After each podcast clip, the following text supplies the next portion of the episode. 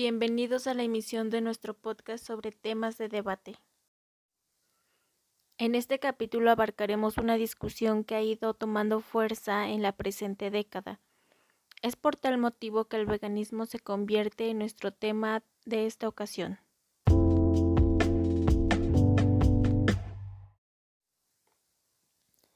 Bien, estamos conscientes de que el mundo ya no es el mismo Está claro que nunca lo fue, ya que siempre nos encontramos con un problema al finalizar la semana. Sin embargo, lo complejo de la situación ha rebasado nuestra capacidad y nos obliga a tomar acciones con más compromiso. Sin duda, este año nos ha llenado de sorpresas mes tras mes, pandemias, posibles conflictos armados a nivel mundial, desastres económicos globales, estancamiento educativo, tensiones políticas, desastres naturales, contaminación, en fin, una lista abrumadora. Por tal motivo, el veganismo es una opción viable para mejorar la situación de los distintos rubros en donde se encuentran las problemáticas. A pesar de que la popularidad del veganismo se debe al revuelo que los medios han creado sobre este estilo de vida, ligándolo con la alimentación, la belleza y una figura delgada, la realidad es que el veganismo sobrepasa esos límites impuestos y trasciende más allá de un cuerpo bonito. El veganismo significa compromiso con uno mismo y con el entorno. Probablemente tales declaraciones sean el eje del debate que se ha estado suscitando en las conversaciones de interesados en el tema y aquellos que se ven envueltos en estas de manera involuntaria.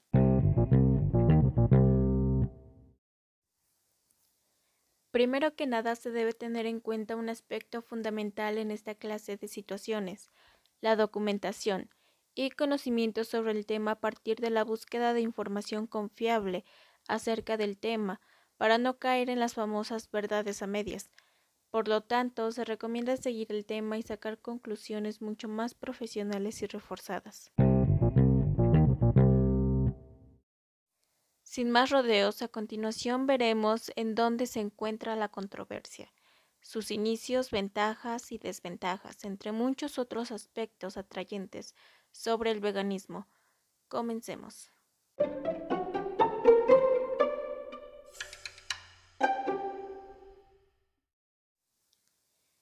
Todo inicia desde los más primitivos actos de supervivencia de la especie humana, sobrevivir, y adaptarse implicaron e implican la jerarquización de poder, el más apto, fuerte, inteligente, o en este caso salvaje, sobrevive sobre las capacidades de otras especies.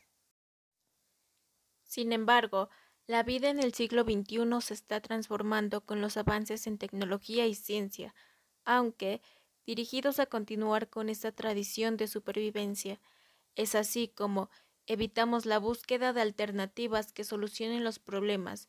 Con el conocimiento y las herramientas adecuadas podemos dejar de crearlos. Si bien el término vegano como tal fue acuñado por el vegetariano Donald Watson en 1944, desde tiempos de Pitágoras se iniciaba un pensamiento solidario con otras especies. Incluso Culturas como el hinduismo y el budismo siguen un estilo de vida sin crueldad animal.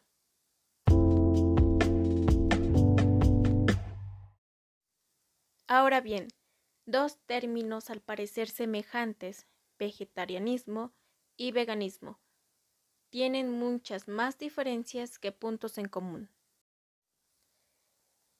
Una persona que es vegetariana no practica el no consumo de animales más allá de la alimentación. De hecho, un individuo es capaz de consumir productos como la leche, huevos o miel, ya que existen clasificaciones en el vegetarianismo, por ejemplo, los lacto-ovo-vegetarianos o personas lacto-vegetarianos, en las cuales las personas no eliminan del todo alimentos de origen animal. Por otra parte, una persona vegana es incapaz de consumir productos de origen animal o en los cuales se ha practicado algún tipo de violencia o maltrato animal. Por lo tanto, los rubros de la alimentación, cosmética, higiene personal, salud, entre otros, se ven con la obligación de erradicar y sustituir productos para seguir los principios éticos, ambientales, etc., del veganismo.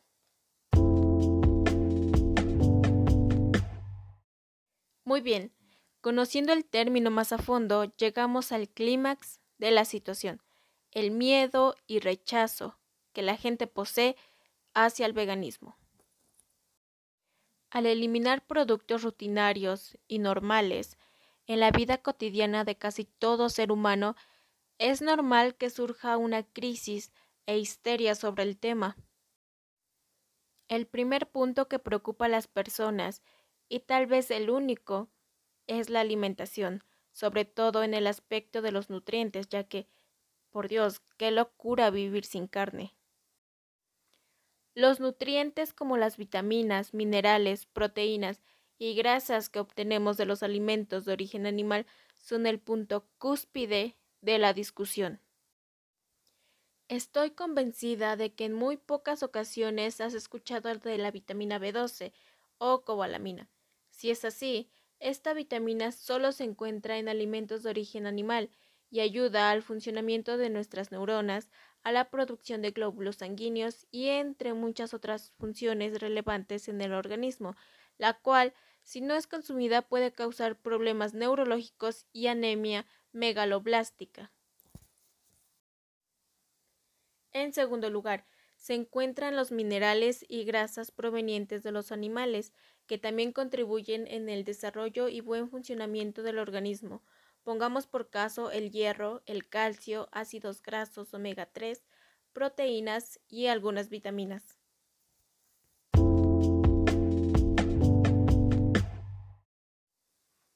A pesar de lo espantoso que suena y poco confiable, la dieta vegana ha encontrado soluciones a estas problemáticas. Después de todo, los beneficios son mayores al esfuerzo empeñado. Por ejemplo, algunas vitaminas las podemos hallar en frutas, verduras, legumbres y aceites vegetales, siendo la vitamina B12 una de las pequeñas excepciones.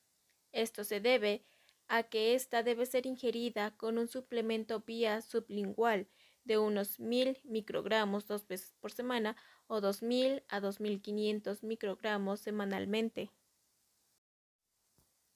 Con respecto a las grasas y proteínas, estas pueden encontrarse en productos vegetales, legumbres, como los frijoles, u opciones de carne y quesos de origen vegetal. Por lo tanto, la dieta vegana ha encontrado un camino de solucionar algunos obstáculos en la alimentación.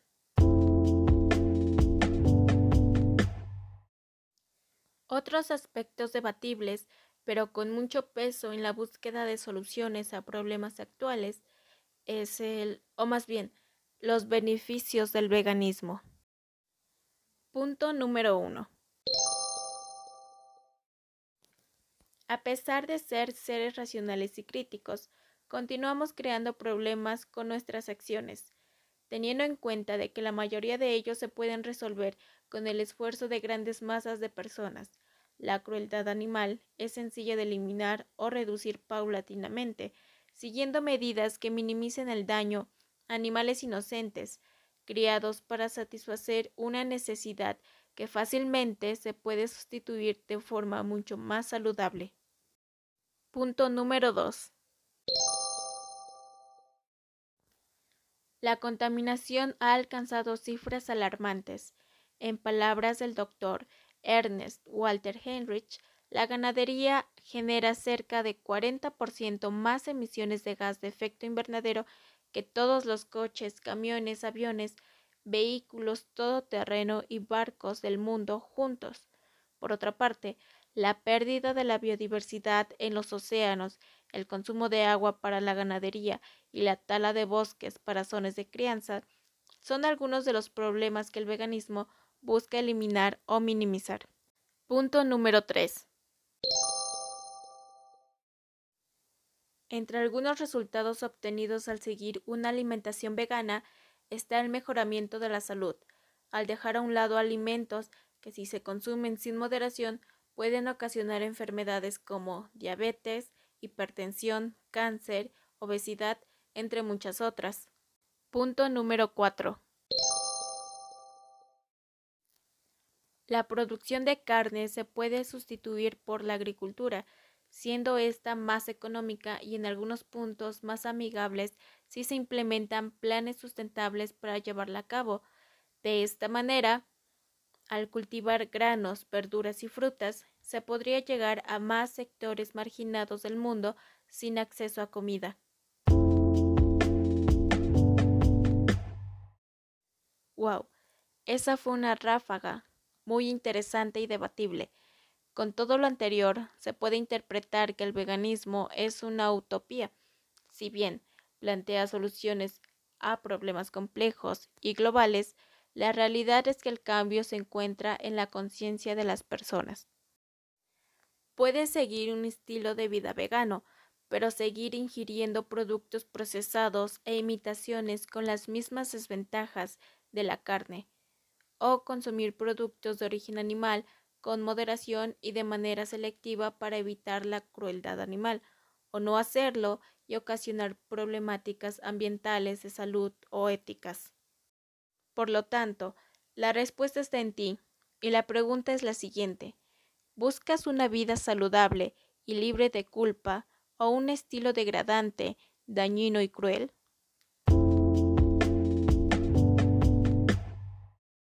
Como siempre, te invito a investigar más sobre el tema para responder la pregunta que te planteé.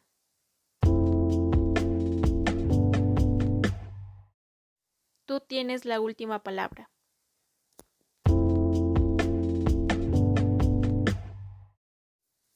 Agradezco a mi hermana Perla Valeria, mi mamá Minerva Díaz García y mi papá Cristóbal Cruz González por apoyarme en la elaboración de este podcast.